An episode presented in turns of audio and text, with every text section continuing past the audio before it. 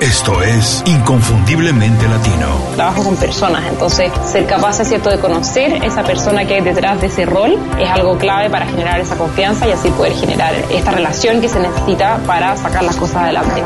Tienes que hacer un plan que esté basado en lo que te apasiona, en lo que puede ser el mejor en el mundo o en tu mercado y en lo que te da dinero. Y si haces esas tres cosas, te va a ir muy, muy bien. En ventajas, creo que muchísimas. Nosotros nos sentimos mucho más cómodos con la incertidumbre. Nos ajustamos fácilmente a condiciones inestables porque nuestros países generalmente tienen condiciones mucho más inestables.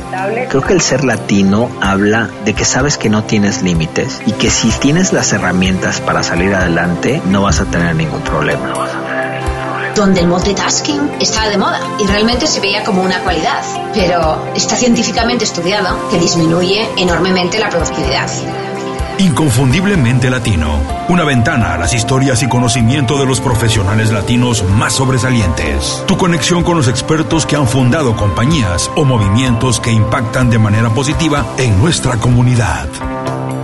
Hola, antes de empezar quiero agradecerles por descargar este episodio. Les recuerdo que pueden enviarnos comentarios, ideas y sugerencias a info.icelatino.com y para contribuir positivamente a la comunidad inconfundiblemente latino pueden ir a Apple Podcast y hacernos una reseña con 5 estrellas. Gracias. Hola, bienvenidos otra vez a Inconfundiblemente Latino. Soy Julio Muñiz. Muchas gracias por escuchar este episodio.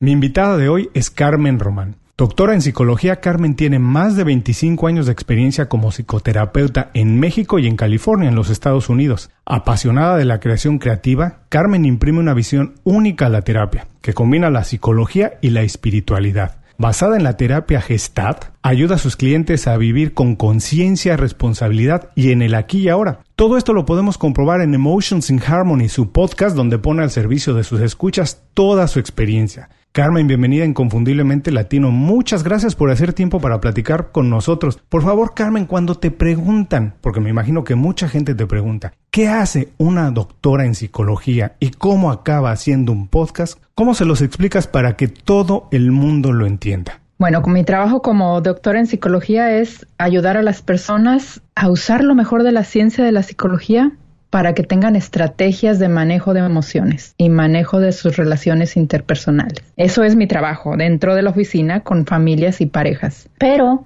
eh, nació esta idea, esta inquietud del podcast porque en, en Estados Unidos la psicoterapia es cara, es muy costosa. Y a veces las personas no pueden venir a terapia o a veces tengo agenda llena y no puedo recibirlos. Entonces mi frustración por la falta de servicios en español um, me hizo que buscara temas que podían ellos, yo pensaba como un tema que tengan en, en privado, que puedan escuchar cuantas veces necesiten. Y yo decía, bueno, pues a lo mejor mis clientes que me llaman, a lo mejor familiares cercanos de mis clientes, qué sé yo, ¿no? Y así fue como empezó la idea y se ha ido desarrollando. Y de una cosa, porque de repente hay muchos mitos alrededor de esto, pero la psicoterapia, ¿quién debe acudir a psicoterapia? ¿Es todo el mundo? ¿Quién la necesita?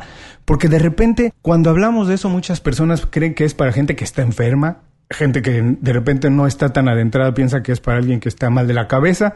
¿Quién necesita psicoterapia? ¿Por qué debería buscar ayuda? En todos estos años que tengo trabajando, realmente no he trabajado con alguien como lo describimos mal de la cabeza. Porque ellos eh, normalmente son los psiquiatras o son los hospitales psiquiátricos quienes se encargan. Y mi trabajo es la gente que está funcionando, que es altamente funcional, a veces quieren funcionar mejor.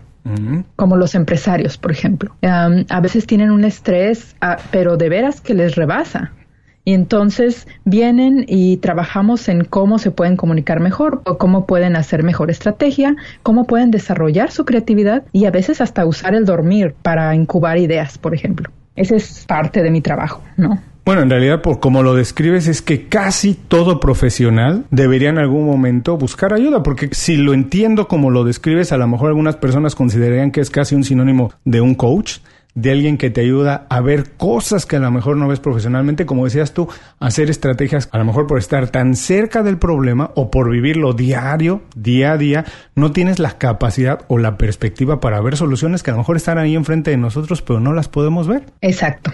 Exacto. Mucho de mi trabajo a veces es hacer un poco de coaching y mi trabajo es más profundo que el coaching. es ir más allá y darles como un sumar lo espiritual, sumar lo físico, sumar las emociones para dar mejores resultados. Ahora me imagino que muchas personas que nos están escuchando consideran que a lo mejor tienen algunas habilidades para hacer un trabajo parecido al que tú haces y a lo mejor están considerando la psicología como una opción. Para todos ellos, en dos minutos, Carmen, danos dos o tres pequeños consejos de cosas que tienen que hacer, entender, ver, empezar a leer, que deberían de poner a consideración para ver si eso es algo a lo que se deberían de acercar. Algo muy interesante es que se puedan acercar a la psicología con una conciencia de que no vamos a cambiar el mundo, porque muchos psicólogos quieren decir, yo voy a cambiar el mundo, voy a rescatar el mundo. Y el mundo no creo que se necesite rescatar, hay cosas que no nos gustan, pero con un acercamiento sagrado, con un sentido de respeto, de voy a, sentirme curioso o curiosa por la vida de la persona y voy a ver en qué puedo yo ayudar. Y la persona sigue siendo responsable de su crecimiento. Y la otra estrategia que yo les digo siempre a los estudiantes de psicología es, si tú quieres ser psicólogo, ten en cuenta que vas a trabajar en tus emociones, que tú también vas a ir a terapia, que tú también vas a trabajar en lo tuyo, porque de otra manera estaríamos pidiendo a alguien que nos guíe a ciegas, ¿no?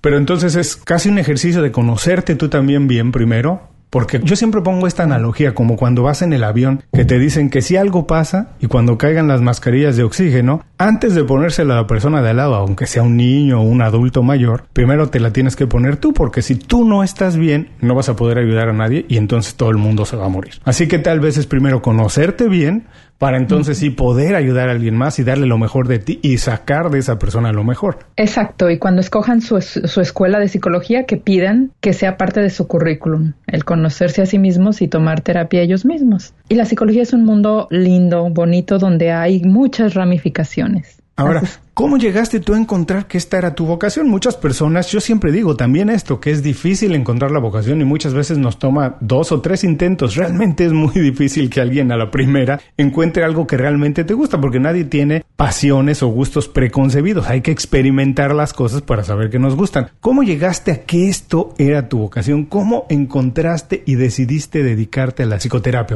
Yo he, tenido que escoger mi carrera dos veces y a lo mejor tú me vas a entender, Julio, viniendo de un país latino a Estados Unidos. Tiene uno que reinventarse, ¿verdad? Así es. Sí, entonces la psicología me escogió a los 18 años porque yo iba a ser ingeniero de computadoras. Y yo ya iba y ya estaba con mi aplicación lista para la universidad y una amiga me dijo, acompáñame a la escuela de psicología a hacer mi aplicación. Y entrando yo a la escuela, mi cuerpo dijo, yo de aquí no me voy y yo me senté en el patio y yo dije, bueno, de aquí soy. Y yo eh, metí la aplicación y yo sí salí en listas y mi amiga no. wow. Entonces ya me tocaba y era muy competido, éramos 900 personas y solo aceptaron a 60. Entonces no entendía yo lo fuerte de mi profesión y de mi misión en la vida y fue muy fácil ser psicólogo para mí los primeros años en México, tener una carrera exitosa, dar clases en psicología, viajar, tener mi propia clínica, hasta que la perdí. No, no aprendí lo bonito mm. que era, o, o a lo mejor sí lo aprendí, pero no lo veía de esa manera y cuando me vine a Estados Unidos tuve la fortuna de poder plantearme a los 33 años qué quiero, qué voy a hacer si no puedo tener la licencia acá. Y me volví a sentar conmigo misma y dije, la verdad es que yo amo mi profesión. Y ahora sí fue como un reencuentro y tuve que ir siete años a la universidad otra vez para empezar de sacar la licencia. Bueno, a ver, un par de preguntas que me aparecen a partir de esto. Primero, como tienes toda la razón, el inmigrante se tiene que reinventar generalmente, no importa las condiciones en las que los hagamos, porque nos vamos a enfrentar a una realidad completamente distinta a donde crecimos. Pero esto se ha convertido en una norma para todo el mundo. El trabajo como se hacía antes ya no se hace. Todo el mundo se tiene que reinventar casi cada cinco o siete años porque el trabajo se hace de otra manera, ¿cierto? Pero yo creo que a donde quiero llegar es la experiencia que tuviste en México, que tenías tu clínica, perdiste todo, te mudas a los Estados Unidos y tienes que empezar otra vez. Mi pregunta es, ¿tuviste que empezar de cero o aprendiste algo de esa experiencia que pudiste trasladar y como no empezar de cero, empezar de dos, tres, cuatro y hacer esta una experiencia tal vez más placentera, pero además mucho más enriquecedora. Hay una metáfora muy linda que me enseñó una maestra en la universidad que me dijo, mira, tu terapeuta, tú, tú ser terapeuta, tiene 15 años o 16, que eran los años que yo tenía en mi profesión en México, y aquí es como una bebé. Entonces la de 15 o 16 le va a enseñar a esta bebé y ya no va a ser de cero, ¿no? Ya no va a ser cosas que yo ya sé, ir implementándolas poco a poco. A mí me encanta celebrar esas historias porque nos ha pasado a todos y en la cultura latina, a lo mejor estás de acuerdo conmigo, se ve siempre eso como un fracaso y la verdad es que hay que aprender a verlo como aprendizaje. Todo lo que hagamos, no importa que no llegue a la meta que teníamos al principio o lo que nos habíamos imaginado como que era el final y ser exitoso, a pesar de no llegar a eso, siempre hay algo que podemos aprender de ello, utilizarlo en la siguiente historia. Y la idea es ir creando una y otra historia una y otra vez. Ahora, por favor, porque tú ya lo viviste, Dinos si puedes, danos un par de consejos de cómo puedan ser las personas para encontrar su verdadera vocación, que no sea tan complicado. ¿Qué tendrían que hacer para encontrar lo que a ti te tomó todas estas experiencias una y otra vez? Creo que, porque puedes decir, yo voy a ser psicólogo, ingeniero, ah, abogado, doctor, pero realmente no sabemos qué vas a hacer hasta que lo vas desarrollando. Entonces, si tú tienes una idea cercana y dices, lo más cercano es ir a ser dentista y vas a la universidad para ser dentista, tal vez tú vas a terminar siendo un especialista en algo de dentista, o tal vez vas a vender productos para los dentistas, o tal vez vas a hacer un podcast para los dentistas. Entonces, pero no, no limitarse con el nombre de la profesión, no limitarse con las posibilidades que hay porque somos únicos y nosotros somos quienes hacemos nuestra profesión. Me gustó mucho esto que acabas de decir que somos únicos. Ahí es donde radica nuestro valor realmente, en ser únicos, distintos y que lo que nosotros podemos ofrecer, no importa la profesión que cada quien decida seguir, ese es el valor que podemos agregar, ser únicos, hacerlo de una manera distinta. Ahora, a esto quería llegar. Tú en algún momento te sentaste y dijiste, cuál es lo que yo puedo aportar de manera distinta, porque me imagino que, bueno, psicólogos hay muchísimos, psicoterapia, muchísima gente ofrece, pero ¿qué fue lo que tú dijiste? Yo voy a, ofrecer esto de manera distinta, este es mi valor, esta es mi etiqueta, esta es mi marca personal. ¿Qué fue lo que encontraste que tú podías ofrecer para ganarte un espacio en el mercado? Fíjate que esa pregunta yo me la hago cada dos años cada dos años me siento profundamente con, así conmigo um, por un largo tiempo y digo, ¿qué estoy haciendo? ¿Qué estoy ofreciendo? ¿Y qué podría ofrecer mejor? Y um, me ha ayudado muchísimo esa práctica porque me cuestiona. No da por sentado que, que estoy ofreciendo lo mejor que puedo, sino que todavía puedo ofrecer algo diferente, nuevo, fresco, ¿no? Y la última vez que me senté fue hace casi dos años, ya casi me toca sentarme otra vez fue hace dos años y fue, dije, ¿qué, qué voy a hacer? ¿Qué voy a hacer para aliviar el, el estrés de, de, los inmigrantes latinos que no tienen esa terapia en español? ¿Qué voy a hacer si las personas están en lista de espera ocho meses? ¿Yo qué puedo hacer? Y entonces empecé a soñar, como, oh, si tuviera un programa de radio pero luego, ¿quién me va a invitar al radio para andar haciendo eso, no? O ir a la televisión o algo así. Y entonces empecé a pensar en los audios de podcast. Y entonces era más íntimo, era más como de acuerdo a lo que yo quería hacer, ¿no?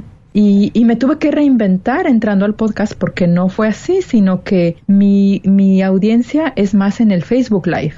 Hmm porque la gente está más en Facebook que lo que entienden que es un podcast a veces.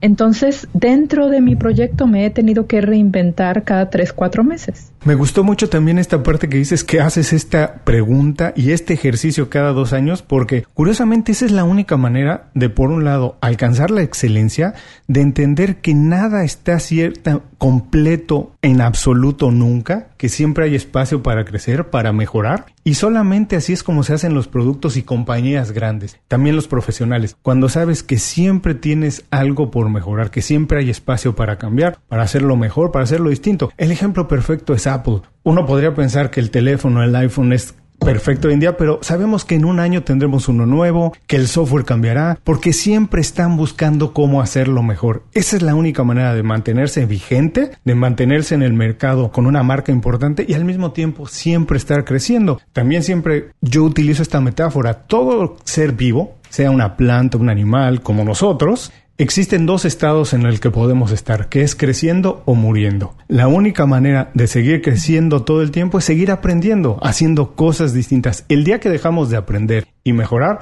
lo que empezamos a hacer es inmediatamente empezamos a morir. Ay, Julio, pero no es bonito. A veces el sentarse y preguntarse esas cosas es doloroso. Crecer siempre es doloroso. Pero es, es, la única manera de hacerlo. Sí, y, y, en eso festejo a los valientes y he estado aprendiendo mucho de tu podcast en ese sentido porque son personas valientes que se preguntan qué más, qué más, qué más. Y no es con una intención de perfeccionismo, no tiene nada que ver con el perfeccionismo, tiene que ver con esa actitud de ganas de vivir, como dijiste, de seguir vivo. ¿no? Así es, definitivamente. Y vamos a seguir vivos con Carmen después de este pequeñísimo corte. Platica con nosotros en Facebook, Twitter o Instagram. Búscanos como IC Latino. Sé parte de la comunidad. Continuamos. Gracias por seguir nosotros. Hoy estoy platicando con la doctora Carmen Román. Carmen, desde aquel momento que decidiste estudiar psicología, todo lo que pasó que nos contaste, 17 años de práctica y experiencia en México, tener tu clínica, tenerte que mudar a los Estados Unidos, pensar que ibas a hacer un podcast, que haces un podcast pero que has encontrado que tu audiencia está más activa en Facebook, todas estas reinvenciones me imagino que te has dado cuenta que la dinámica profesional ha cambiado mucho. Uno espera hoy del empleador, del jefe, del empleado, del colaborador, a lo mejor hasta del doctor o del psicoterapeuta, algo distinto. ¿Qué consideras que debe tener? ¿Qué características debe tener hoy un profesional para ser un líder, para poder poner un equipo o para tener un proyecto, llevarlo adelante y que sea exitoso? El cuidado y el cariño por lo que hace y con las personas que trabaja. Para mí es básico. Si yo voy al doctor y yo veo que mi doctor es mujer, mi doctora no me está viendo a mí, sino que está más preocupada de llenar el papeleo, yo no vuelvo, porque no me está atendiendo a mí, ¿no? Está atendiendo lo que tiene el preconcepto de idea que tiene de mí. Entonces, um, el cariño hacia las personas con las que uno se desenvuelve, el cariño a la profesión creo que es indispensable para salir adelante en nuestros proyectos. Eh, con esto me acuerdo mucho de eh, un libro que estaba leyendo recientemente de Brian Tracy que él platicaba alguna vez le lo contrataron como consultor para una compañía que vendía eh, CDs, en aquel momento se usaban todavía los CDs, de eh, eh, gente que se dedicaba a hacer grabaciones motivacionales, inspiración y esto, que había muchos, pero se dio cuenta que todos los vendedores tenían los CDs en su coche, pero nunca los escuchaban. Así que no sabían realmente qué es lo que estaban vendiendo. Y ese fue el primer cambio que él sugirió en la compañía, que primero la gente tenía que entender el producto, dice, porque tienes que tener un producto que le quieres dar de manera gratuita a tu mamá, que no te sientes eh, apenado de ello. Lo primero es saber que la práctica que estás haciendo es algo que ofrece algo de valor al mundo, que le estás ofreciendo algo bueno a la gente, a las personas para su vida y esa es la única manera de hacer algo bien, como dices, de poder poner un proyecto interesante y poder llevarlo adelante. Sabes que nunca lo había pensado así hasta ahorita que lo dices, pero alguna vez jugué con la idea de cuando tengo una familia en terapia o cuando tengo um, los inmigrantes latinos en mi, en mi oficina, para mí era como yo quiero tratarlos como alguien hubiese tratado a mis papás cuando yo era niña. Sí. Y si lo vemos uh -huh. de esa manera, nuestra perspectiva del trabajo, de lo que hacemos, cambia por completo. Exacto, eh, cambia porque es como, de verdad quiero ayudar porque ellos están creciendo niños que alguien en su momento ayudó a mis papás a ayudar a crecerme a mí. Entonces, así lo veo, así lo siento, pero nunca lo había puesto en palabras, así como tú lo estás poniendo hoy. Y a lo largo de tu carrera, ¿has tenido alguien que sea como una inspiración, una guía, a lo mejor un mentor de manera oficial o alguien, un mentor de manera extraoficial que tú hayas decidido que esa es la inspiración que tienes, como te ves en algún tiempo o algo? Si es así, ¿quién fue y qué es lo que más le has aprendido, Carmen? Sabes que toda mi vida yo he estado en búsqueda de mentores y me pego a los mentores, Julio. Yo voy y aprendo y pregunto. Así es que he tenido mentores toda mi vida. Pero mis básicos son mi padre y mi madre. Mi padre era una persona, eh, eh, mi padre de hecho acaba de fallecer hace un par de semanas, era una persona que le gustaba aprender constantemente, era muy humilde, creció muy humilde y, y en una pobreza extrema, pero él quiso ir a la, a la, primaria a los 50 años. A los 50 años dijo, yo voy a entrar a la primaria y a los 56 se graduó. Ah, qué historia.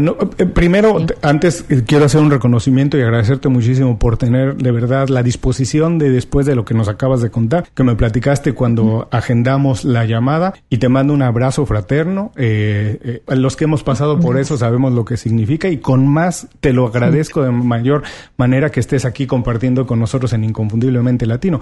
Pero algo que dices en tu respuesta es algo que también yo siempre valoro mucho, que del mentor no necesariamente tenemos que aprender técnicas o habilidades de trabajo que muchas veces lo que buscamos son valores y esos son los que podemos incorporar en nuestro trabajo. Para los latinos eso generalmente lo aprendemos en la casa y generalmente viene de ahí de cómo queremos conducir nuestra vida y nuestro trabajo. Ahora, ¿tú por qué consideras que en el mundo latino, Carmen, la idea de trabajar con un mentor no está tan arraigada? ¿Por qué no los profesionales no buscan un mentor? ¿Por qué la gente no trabaja tan apegado a alguien que tiene más experiencia? ¿Será porque se tiene la idea de que si aceptas que no sabes todo, te ves débil? no te ves como un líder. ¿Qué será? Porque siento que no hay tanta esa cultura de trabajar, de buscar oficialmente un mentor y decidir el trabajar con él todo el tiempo. Yo creo que en mi experiencia ahora viviendo en Estados Unidos me doy cuenta que es una cultura que fomenta el aprender de los mentores y es una cultura donde es válido ir a pedir ayuda y es válido que la otra persona te lo dé. Y un poco en mi cultura en México era, era más como no la norma, no es lo común, ¿no? Y te digo que yo siempre he buscado mentores y de todos modos he preguntado y he hecho lo que he pedido, ¿no? Y la gente ha sido muy amable y muy, muy lista para darme eh, información, muy, pero ha sido que he tenido que ir a pedir, ha sido que he tenido a veces que rogar, pegarme y insistirles. No es parte de nuestra cultura, tal vez. Pero platicando aquí con mucha de la gente que nos ha hecho el favor de venir al programa, es, es difícil pensar que si un día le preguntas a alguien de manera decente, de manera a que no sabes algo que si te lo puede ayudar a entender, aprender, es imposible que alguien se niegue. Si se lo pides de una manera, digamos, decente, inteligente y, transparente, porque además no estamos obligados a saber todo, no tenemos que saber todo, no es malo no saber, lo que es malo es no querer aprender, eso sí es malo. Es cierto, Cierto, y, da un poquito de mm, sentido de responsabilidad. Hace poco tengo una amiga que hace poco me, muy seriamente, ella tomó su tiempo y lo hizo de manera muy seria, me pidió que quiere que le ayude en su camino de crecimiento en el chamanismo. Y para mí fue muy impactante. Me tomó dos, tres días de saber eh, qué puedo ofrecer, qué no puedo ofrecer, etcétera. Y ya después vine y ya le dije que sí, pero es, es asusta a veces ser mentor también. Sí, claro. Y además, porque esa relación debe enriquecer a ambos. Sí. Y esto ojalá se convierta en un hábito. Y hablando de hábitos, me gustaría saber si tú consideras que tienes un hábito de manera personal, Carmen, que sientas es el que más te ha ayudado a alcanzar a, logros o objetivos que te has puesto.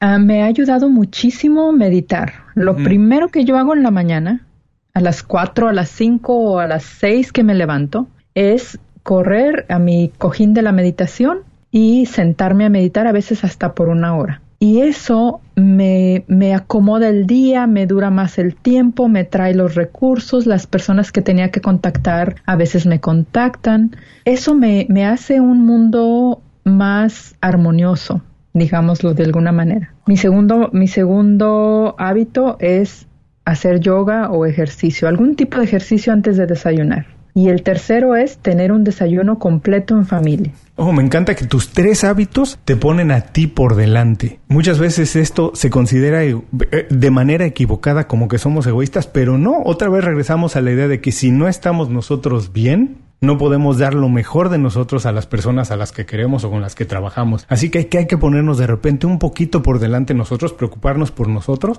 y de esa manera vamos a poder dar lo mejor de nosotros. Fíjate que yo también he empezado a hacer meditación desde hace muy poco. Era uno de mis objetivos del año. Puedo decir que finalmente lo cumplí. Lo tenía ahí en la, mi lista de cosas por hacer durante mucho tiempo, pero la palabra misma asusta. Muchas veces se considera que es un ejercicio muy difícil por hacer, que solamente algunos eh, muy iluminados pueden hacerlo, que no es para todos. Yo lo digo abiertamente, yo lo hago con la ayuda de una aplicación maravillosa eh, en mi teléfono celular y de verdad que la vida se te empieza a acomodar de, de, una manera distinta. También un invitado en el podcast me dijo, me lo describió de una manera muy, muy clara y me dijo, meditar es vivir aquí y ahora, es estar en el momento. En la mayoría del estrés que vivimos en nuestras vidas viene por cosas en el pasado que ya no se puede cambiar, pero que seguimos arrastrando, o porque estamos pensando en el futuro cosas que la mayoría de las veces no suceden.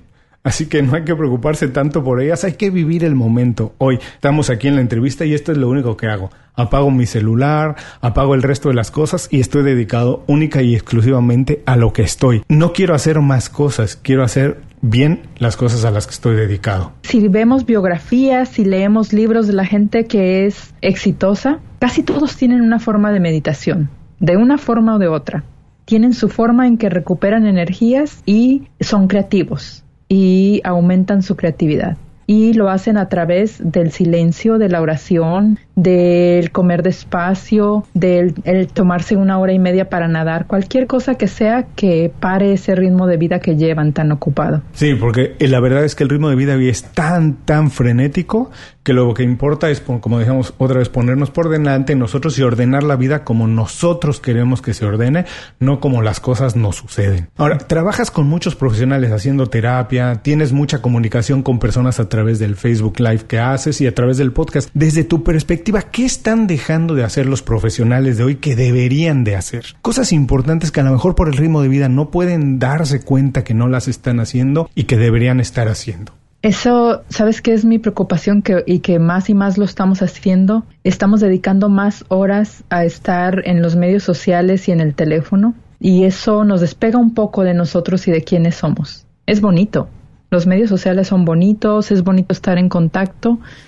El asunto es que estamos a veces perdiendo el contacto con los seres queridos dentro de casa, o estamos perdiendo el contacto genuino con cuando voy a comprar el periódico, cuando voy caminando por la calle saludando, cuando estoy en un restaurante cuando voy en el avión, ya se está perdiendo un poco el contacto con los demás y eso me entristece un poco. Bueno, yo creo que vamos a hablar un poquito más de eso más adelante cuando hablemos del networking, pero estoy completamente de acuerdo contigo que se ha perdido mucho el contacto humano y nada como vernos a los ojos, darnos un abrazo, estrecharnos la mano porque eso no va a cambiar. Como dices, es muy divertido, bonito pasar horas en las redes sociales, pero nunca, nunca va a cambiar el contacto humano. Allá nos platicaste de los hábitos y rutinas que tienes que empiezas tu día siempre con meditación ejercicio y un muy buen desayuno. Pero dime, ¿qué habilidad o hábito no tienes y te gustaría tener y por qué? Quiero aprender a hablar a las inversionistas, Julio.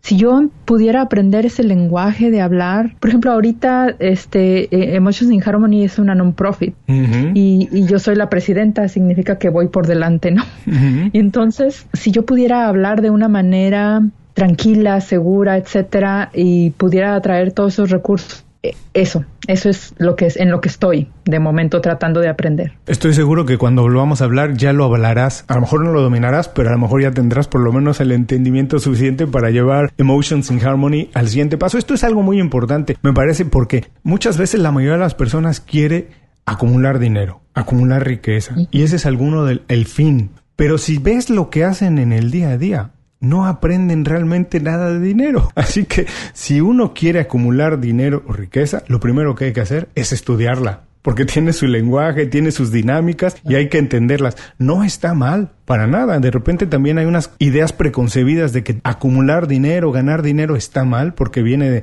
de, algo que no, que no deberíamos hacer, que a lo mejor no es lo mejor visto, eh, pero no está mal tener ese fin. Lo que sí es que si queremos ganar más dinero, entender el dinero, hay que estudiarlo. Hay que estudiar a personas que lo han hecho para ver cómo lo han hecho y qué podemos aplicar en nuestra propia experiencia. Así que estoy seguro, Carmen, que más adelante, cuando lo volvamos a platicar, tendrás algo que comentarnos a partir de eso. Pondré todo mi esfuerzo.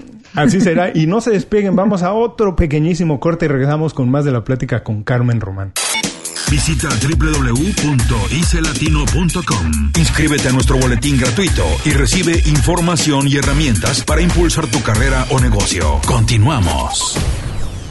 Gracias por escucharnos. Estoy platicando con Carmen Román. Carmen, estamos entrando a la última parte de la entrevista. La idea aquí es compartir herramientas, ideas que nos ayuden más o menos a trabajar de una manera más inteligente. Digamos que tengamos una vida productiva, pero que tengamos vida, que que dediquemos también tiempo para nosotros. Habíamos platicado un poquito de esto, pero si puedes aunar más, por favor dinos, ¿cuál es el secreto o secretos o la estrategia para tener una buena red de contactos, para hacer un buen networking, para conocer gente con la que queramos trabajar, que queramos que nos contraten o que nosotros queramos contratar más adelante? Para mí el secreto ha sido establecer conexiones genuinas. Mm. Me gusta conocer a las personas, me gusta saber qué piensan, qué, qué les motiva. Ah, me gusta mucho tu pregunta que dices, ¿qué te quita el sueño o qué te levanta tan temprano?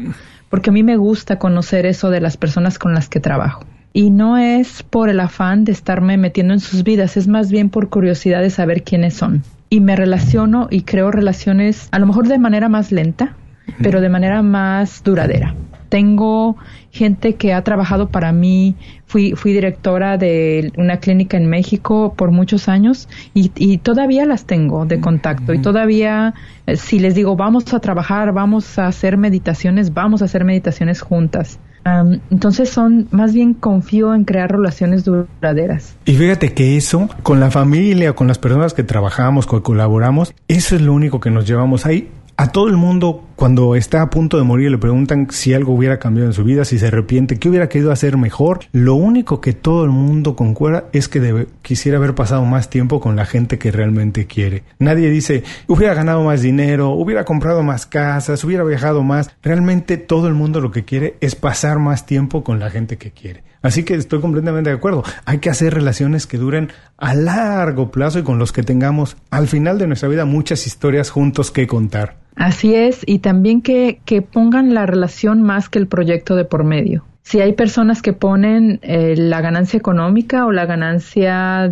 eh, no sé, ciertas ganancias antes que el ser humano o aunque sus empleados son personas con las que deseo relacionarme menos o lo menos posible. Me gustó mucho esto como lo explicas, que dices que hay que poner primero la relación antes que el proyecto, porque efectivamente los proyectos mueren, terminan, tienen un ciclo y un proceso de vida. La relación debe continuar. Y acabando un proyecto, esa relación, si realmente la hicimos como debíamos hacerla, va a poder extenderse y a lo mejor colaborar en más proyectos. Sí, así es. Ahora, por favor, platícanos qué página de internet, de herramienta o aplicación como Google Calendar utilizas todos los días para trabajar y ser más productiva. Sabes que estoy fascinada con Trello últimamente. Em, Trello es una eh, aplicación que también está en desktop, en la computadora, y me permite hacer tarjetitas. Así como literalmente hacíamos las tarjetitas biográficas cuando era, estábamos en la escuela, me permite hacer tarjetitas y decirle a mis asistentes, por ejemplo, ah, cambia esto en el website, pon esta eh, en post en el Facebook, va por tarjetitas y ellos al dar clic cuando ya está hecho o qué fecha quiero que lo terminen cosas así. Entonces, para, para mi equipo está en Venezuela, Nicaragua, en México y aquí. Entonces, estábamos de manera virtual, así es que cada uno trabaja a la hora que pueden, ¿no?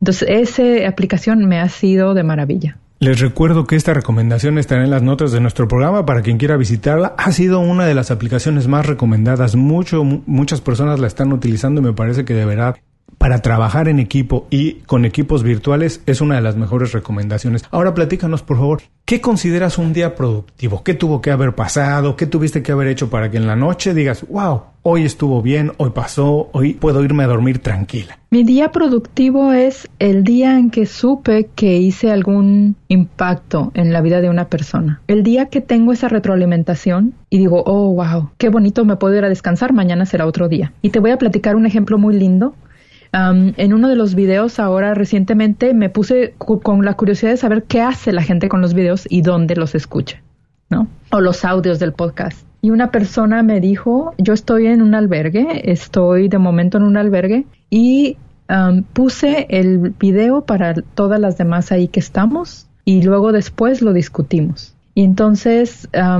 fue tan lindo ese día porque dije, bueno, en algo, un pequeño esfuerzo, en algo ya dejó ahí unas palabras de esperanza. Ah, me gusta porque hablamos ya un poco de dinero, que es importante sentirse bien remunerado, no es malo, pero creo que nada, nada, nada cambia o es más importante como sentir que tu trabajo tiene impacto en las vidas de las personas, que puedes hacerle un pequeño diferencia porque la verdad es que hay veces que un poquito de información nada más en el momento correcto a la persona correcta le puede cambiar la vida. Así es, y eso es por lo que trabajo todos los días. Bueno, seguramente lo vas a seguir haciendo. Por favor, Carmen, recomiéndanos un libro, una película, podcast, lo que quieras, y dinos por qué no lo recomiendas. Fíjate que te voy a recomendar una aplicación. Y a tus, a tus escuchas les voy a recomendar una aplicación. A lo mejor tú eres la que, es la que estás usando. Se llama Insight Timer.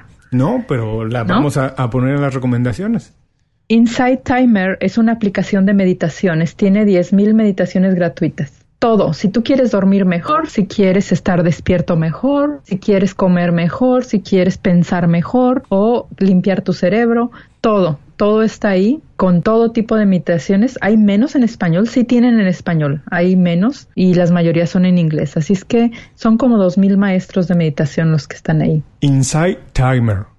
Ajá. Wow, suena buenísimo. Entonces la vamos a poner en las recomendaciones porque hablando, ya habíamos hablado de la meditación, así que por favor corran, bájenla, descárguenla y empiecen a utilizar. De verdad que van a sentir un cambio total en su vida cuando empiecen a incorporar la meditación. Les dijimos, no es únicamente para iluminados. Carmen, esto es una pregunta un poco tramposa, la verdad, pero también es divertida. Vamos a jugar un poquito al pasado y al futuro. Mira, si pudieras vivir tu vida otra vez, pero con toda la experiencia que tienes ahora, los 17 años de práctica en México, perder tu clínica, mudarte a los Estados Unidos, volver a estudiar tu carrera, con toda esa experiencia, la gente que has conocido, las vidas que has tocado, si pudieras hacer algo distinto, ¿harías algo distinto? Y si es así, ¿qué harías y por qué? ¿Sabes que me pondría más rápido a dejar algo para la posteridad? Sí, más rápido, Julio. ojalá yo hubiera entendido esto, ¿no? Eh, hice muchos talleres, conferencias magistrales, presentaciones, etcétera, y en ese tiempo no se grababan, a veces no se grababan o, bueno, yo no tengo grabaciones de lo que hice, ¿no? Y ahora digo, si yo pudiera haber dejado algún libro o algo que la persona pudiera tener cuantas veces quisiera, de la forma que quisiera, lo haría más temprano. Fíjate que bueno, está grabado, está en todos los programas, ustedes lo pueden escuchar. Yo, el día que me haga yo esta pregunta, me lo he hecho muchas veces, pero lo único realmente que contesto es que a mí me gustaría haber empezado todo antes. El aprendizaje que podemos aprender de esto es a todas esas personas que están ahí pensando, lo hago, no lo hago, háganlo. ¿Qué es lo peor que puede pasar? Que te guste y hagas más. El aprendizaje es hay que empezar antes, no hay que dudar nada, hacer absolutamente todo. Lo que nos gusta, lo que nos interesa, intentarlo. En tu caso, como dices, te hubiera gustado dejar cosas como las que estás haciendo ahora, los audios que estás grabando en el podcast, ahí se van a quedar para el resto de la vida, la eternidad, como dices. La gente podrá regresar a ellos, pero si hubieras empezado antes ya tendrías una librería mucho más grande y hubieras tocado más vidas. Así que de verdad no hay por qué dudarlo Cualquier cosa que nos guste, hay que empezar a hacerlo ya. Yo no sabes, el proyecto Inconfundiblemente Latino lo tuve guardado casi 3, 4 años. Que decía, lo voy a hacer, lo voy a hacer, lo voy a hacer. Por X, Y, Z no empezaba. Y ahora, bueno, tengo ya 150 programas. Ya tendría 300 a lo mejor. No sé, hay que empezar antes. No hay que esperarse, por favor. Lo que quiera que hagan hacer, no se esperen. ¿Qué es lo peor que puede pasar? Que nos guste. Sabes que mi primer, mi primer episodio de podcast, yo tenía tanto temor de que a lo mejor no lo iba a escuchar nadie. Y yo dije, bueno, a lo mejor solamente a mí me interesa o son temas de, de dentro de la terapia. Que me senté enfrente de mi esposo y le dije, este episodio es para ti. Y entonces, mi primer episodio es acerca de cómo cocinar juntos como pareja. ¿no? Entonces lo senté enfrente de mí y así lo estuve grabando enfrente a él, ¿no? Y dije, así, si nadie lo escucha, por lo menos tú y yo lo disfrutamos. y y la verdad, Julio, es que eh, esa parte es eh, ego. También es un susto, pero es ego porque estamos tan apegados a nuestra imagen social y hay que arriesgarse a perder la imagen social. Entonces, como tú, yo también digo, si tú estás pensando en hacer un podcast, un libro, un poema, una canción, hazlo y deja que los demás sean los que juzguen, no tú. Además, si tenemos miedo de algo, la única manera de acabar con el miedo es la acción, tomar acción y ver qué pasa. Si algo no sé hacerlo, tomo acción, aprendo y se me quita el miedo. Así que de verdad, empiecen lo antes posible. Carmen, por favor, tienes equipo como nos contaste en México, en Venezuela, ahora me imagino otra vez tienes eh, eh, audiencia en muchas partes de Latinoamérica, tratas con muchas personas de todas partes. Me imagino, viviendo en California, siendo mexicana, que debes estar consciente de todos los estereotipos con los que se nos califica y se nos etiqueta. Pero para ti, para Carmen Román, por favor, explícame qué significa ser latino hoy en día. Sabes que me costó un poco de trabajo decirme latina. Y todavía me cuesta un poco de trabajo, porque es una palabra que yo no escuché en México. Yo, pues, 33 años de mi vida fui solamente mexicana, ¿no?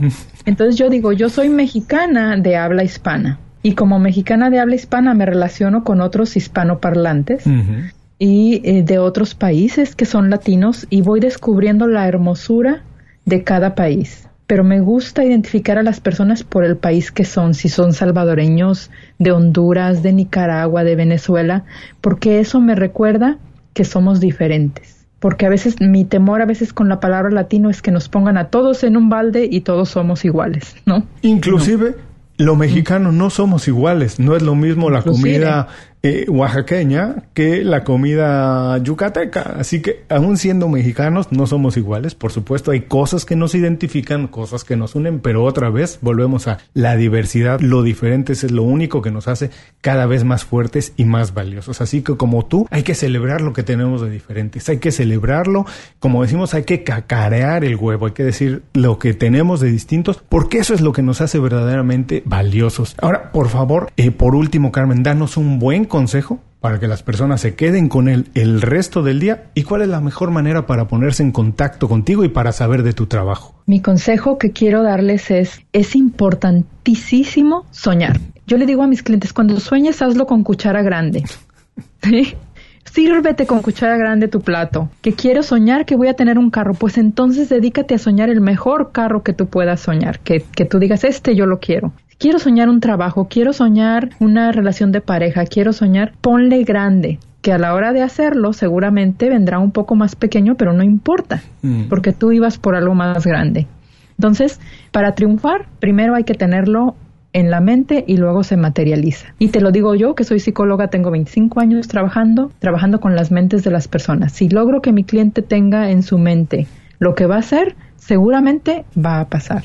Completamente de acuerdo. La mente es tan poderosa que cuando ponemos algo en ella, empieza a materializarse. El ejemplo perfecto es esto. Cuando tenemos en la mente un coche que queremos comprar, empezamos a ver muchos de esos coches en la calle. Antes no los veíamos. O eh, alguien en la familia se rompe un brazo y tiene el brazo enyesado y empezamos a ver muchas personas con el brazo enyesado en la calle. La mente es muy poderosa y puede filtrar lo que atrae. Y también hay que soñar grande. Como dicen, hay que soñar con llegar al sol porque en el peor de los casos aterrizamos en una estrella. ¡Ay, qué bonito! Sí, me gusta.